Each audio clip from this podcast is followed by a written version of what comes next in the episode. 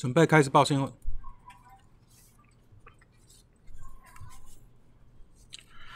各位投资朋友，大家好，欢迎收看今天的元大旗新闻。首先，在美股盘后部分呢，上周五随着美国新屋销售等经济数据的支撑，加上华尔街重新评估拜登领调高资本利得税一倍的消息，那科技股、金融股领军走阳。那英特尔是重挫逾五 percent，连电 AT 吧。则是暴涨了近四个 percent，美股四大指数是反弹，那标普上涨超过一个 percent，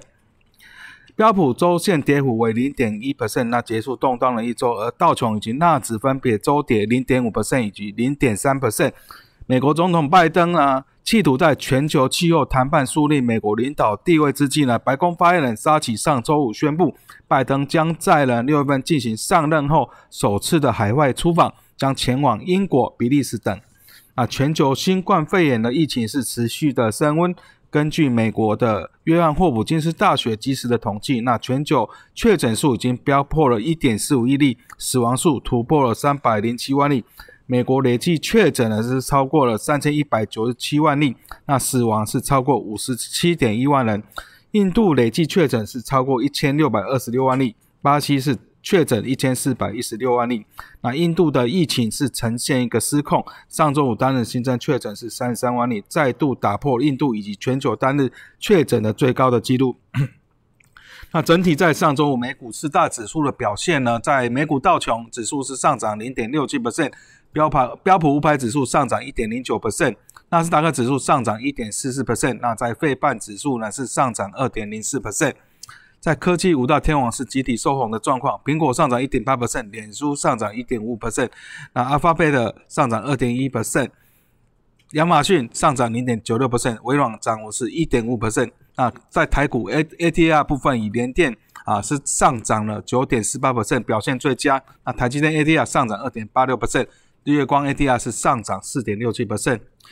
美国本周将发布最新的 GDP 报告，那包括苹果、亚马逊、阿 l 贝的以及脸书等大型科技巨头财报也将重磅的登场。市场亦关注在联邦公开市场委员会 OMC 本周将举行的四月份的利率的会议。而在纽约汇市部分呢，美元上周五对主要货币再度的下滑。美国公布亮丽的制造业数据之后，美国公债殖率走势小幅震荡。同时，欧洲四月景气比预期的好，带动欧元尾盘弹升，打压美元，周线再度的收黑。那最终美元啊，对六种主要货币走势的 IC 美元指数在尾盘是下跌零点五 percent，收在九十点八零八点，是三月初以来的最低。五个交易日累计是下跌零点九七九个 percent。那四月以来是下跌超过两个 percent，欧元对美元升幅尾盘是拉大，那在啊尾盘是月升零点七 percent 至一点二零九八美元，改写上周的新高。那呃上上周五超过一半的涨幅是出现在尾盘，反映投资人消化经济数据之后的买盘。欧元区经济从疫情恢复的力道是超乎了市场预期。那四月份 market 综合采购人经理的指数 PMI 初值是报五十三点七，是由于市场预估的下降到五十二点八。那制造业 PMI 进一步扬升到六十三点四。那服务业呃景气恢复到扩张，PMI 是报五十点三。那在同日公布的美国四月份 market 综合 PMI 是上升到六十二点二，制造业以及服务业景气加速了扩张，双双缔造二零零九年有记录以来的新高。此外呢，在美国三月份的新屋销售是大增二十一 percent，但数据背后存在隐忧，制作商是回报呢，取得生产需要的原物料以及其他的供应呢是越来越困难。而在比特币在内的加密货币呈现一个卖药的造顶，担心美国总统拜登提高资本利得税的传闻，在比特币一度是跌破了五万美元，为三月来所见。而在能源盘控部分，在上周五的交易原油期货呈现一个上涨，不过全球仍然收低，主因是新冠病例的激增，尤其是日本和印度呢，引起市场对需求前景的担忧。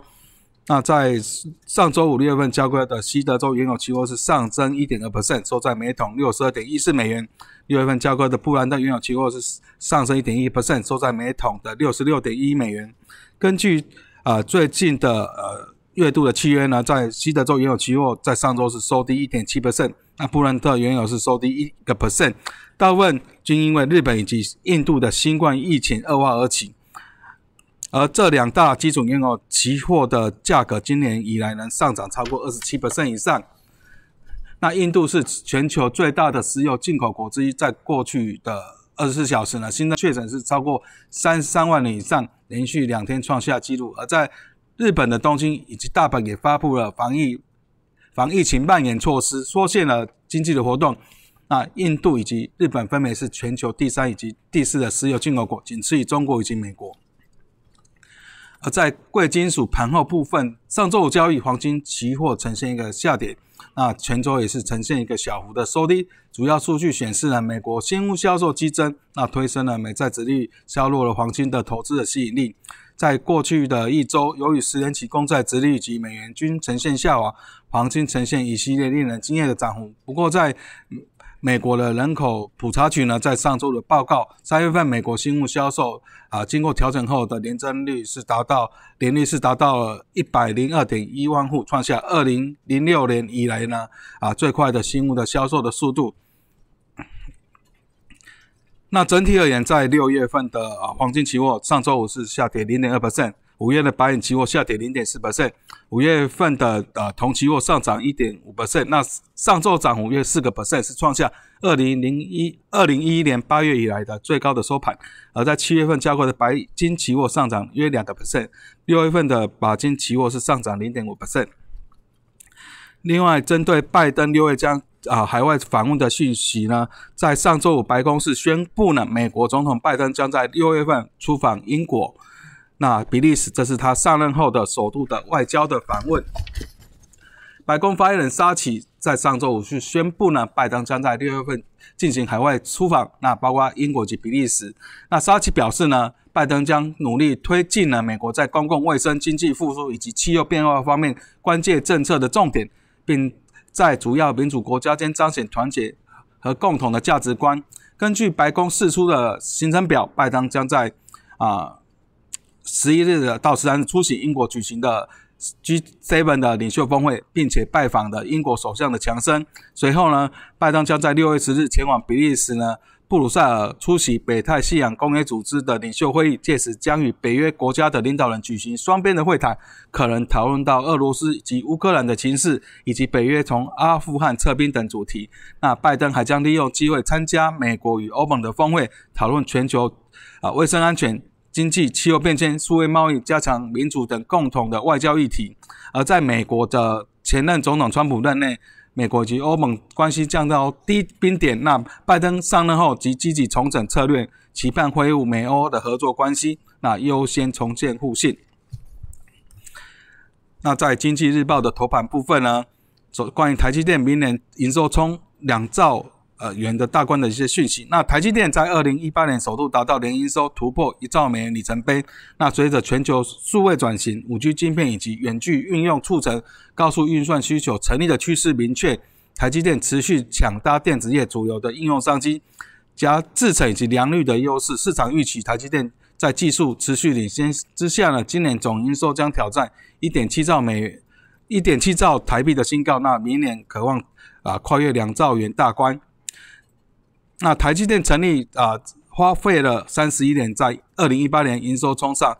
一兆三百一十四亿元，首度达到年营收兆元的目标。当年的营收年增率约五点五 percent，若明年营收突破两兆元的大关，等于仅四年就让营收从一兆元翻倍到两兆元，较达成第一个兆元耗费的时间缩短了七十八 percent，堪称台股另一项的纪录。此外，随着台积电先进制程的持续放量。毛利率渴望呢维持在五成的目标，等于在台积电零营收冲上两兆元之时呢，获利也将同步了写下记录。